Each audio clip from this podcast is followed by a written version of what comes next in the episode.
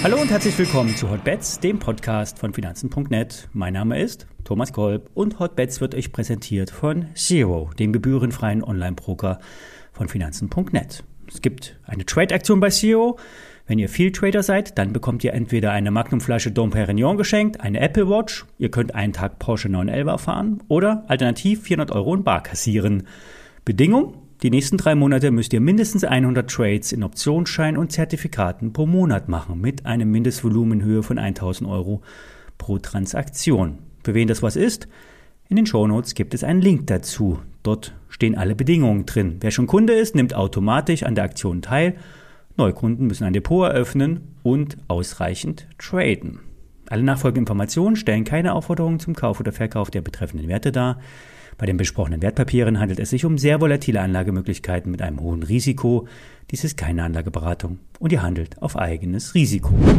Ja, der Markt fällt nicht weiter und das ist gut.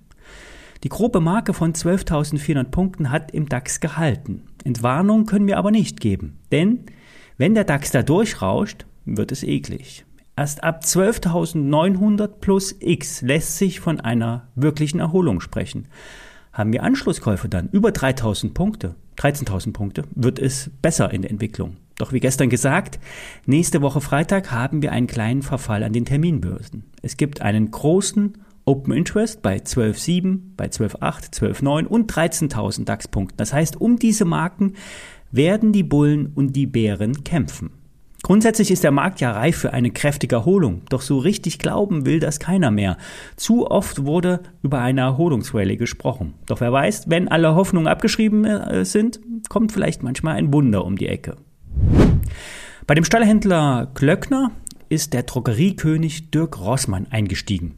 Die Rossmann Beteiligungsgesellschaft hat die Meldeschwelle in Höhe von 5% erreicht. Eigentlich ist die Meldung schon ein paar Tage äh, alt, das heißt aktuell nicht so arg kursrelevant, doch für mich beachtlich. Dirk Rossmann, Gründer einer der größten Drogerieketten Europas, ist ein alter Börsenfuchs. Er tradet im großen Stil Aktien und lässt sich bei einer telefonischen Xetra-Order auch schon mal filmen. Er steht zu seinem Reichtum, den er sich ja selbst erschaffen hat. Sogar für eine überdurchschnittliche Besteuerung der Reichen setzt er sich ein. Die Geschäfte seiner Drogeriekette hat er bereits letztes Jahr an seinen Sohn abgetreten. Der hatte schon ein paar Jahre seine Leistung unter Beweis gestellt. Ja, und der umtriebige Senior ist Geschäftsführer und Sprecher der Rossmann Beteiligungsgesellschaft, die zu 100 Prozent im Familienbesitz ist und ähm, einen Anteil von rund 60 Prozent an den Drogeriemärkten hält. Und die Gesellschaft hat nun 5 Prozent an Klöckner gekauft. Vielleicht erkennt der Börsenfuchs den Value, den Wert der Klöckner. Im letzten Jahr wurden rund 800 Millionen Euro verdient bei Klöckner, bei rund 700 Millionen Market Cap aktuell. In diesem Jahr wurden fast 9% Dividende ausgezahlt. Die Eigenkapitalquote beträgt fast 50% Die Pensionsverpflichtungen wurden ausfinanziert, das heißt, sie sind nicht mehr in der Bilanz. Und nach dem ersten guten Quartal und nach der aktuellen Prognosespanne wird vielleicht ein Überschuss in Höhe von 500 Millionen Euro zum Halbjahr erreicht. Das steht in einem krassen Missverhältnis zur Bewertung. Aber der Markt spielt bei den Stahlwerten wie Salzgitter, ThyssenKrupp und eben auch bei dem Stahlhändler Klöckner die totale Kapitulation beim Stahlpreis. In einer schweren Rezession würde der Stahlpreis kollabieren. So war es immer.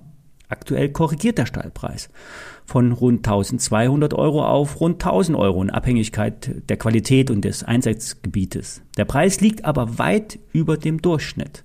Die aktuellen Zahlen zum zweiten Quartal werden am 3. August veröffentlicht. Bisher gab es keine Revidierung der Erwartung, das heißt, es wird im Q2 gut gelaufen sein. Selbst wenn der Stahlpreis weiter fällt, die Hälfte der Erlöse sind schon in den Büchern für dieses Jahr.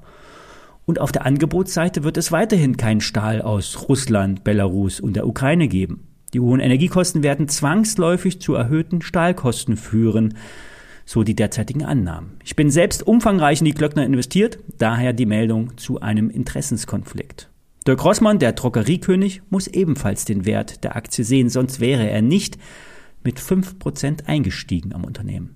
Wenn er äh, mal keine Aktien handelt, schreibt er übrigens Bücher. Der aktuelle Titel ist ähm, Der Zorn des Oktopus. ein Nachfolger zu Der neunte Arm des Oktopus, ein Bestseller aus dem Jahr 2020. Und es geht hier um die Zukunft und vor allen Dingen ums Klima. Ich habe mir das neue Buch gekauft und ich werde es äh, in, in, meinem Ferienhaus in Dänemark lesen, das wir dort gebucht haben.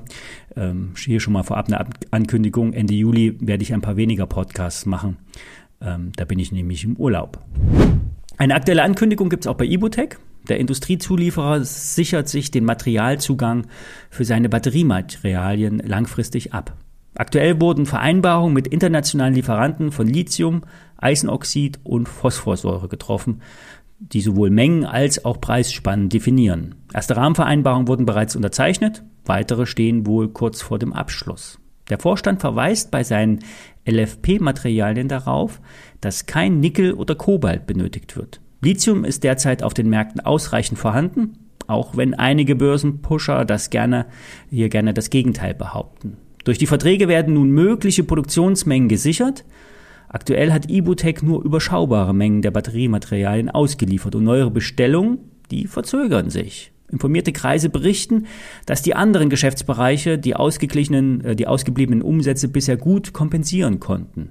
Im Bereich der Glasbeschichtung wird aktuell die Produktionskapazität ausgeweitet. Hier ist Ibutec Marktführer, weil es keinen mehr in Europa gibt, der auf diesem Gebiet unterwegs ist. Die Story bei Ibutec ist, dass sich die Autokonzerne tief in die Batterieproduktion einmischen. VW hat das ja heute gestartet, die Batterieproduktion. Und die, die sichern sich dann auch äh, die Zuliefermengen von den Batterieherstellern und den Kapazitäten der Rohstoffe. Und so hat sich jetzt auch Ibutec bei den Zulieferern abgesichert. Die Aktie hat sich grottenschlecht entwickelt, rund halbiert in diesem Jahr.